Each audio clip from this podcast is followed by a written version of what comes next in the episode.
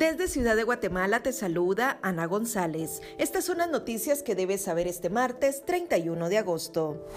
Sandra Torres, ex candidata presidencial por la Unidad Nacional de la Esperanza, podrá movilizarse en todo el país y participar en las actividades políticas del partido luego que una sala de apelaciones le otorgara un amparo provisional el Ministerio de Cultura y Deportes canceló las actividades del Bicentenario por la pandemia del COVID-19. Así lo confirmó en conferencia de prensa el titular de la cartera, Felipe Aguilar.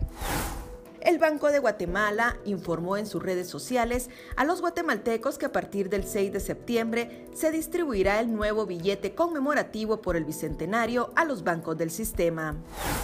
En noticias internacionales, México retomó las clases presenciales en medio de la tercera ola de contagios de COVID-19.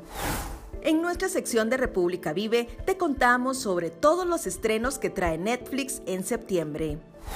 Eso es todo por hoy. Para mayor información ingresa a república.gt y mantente informado sobre las noticias del día. También nos puedes seguir en redes sociales como República GT.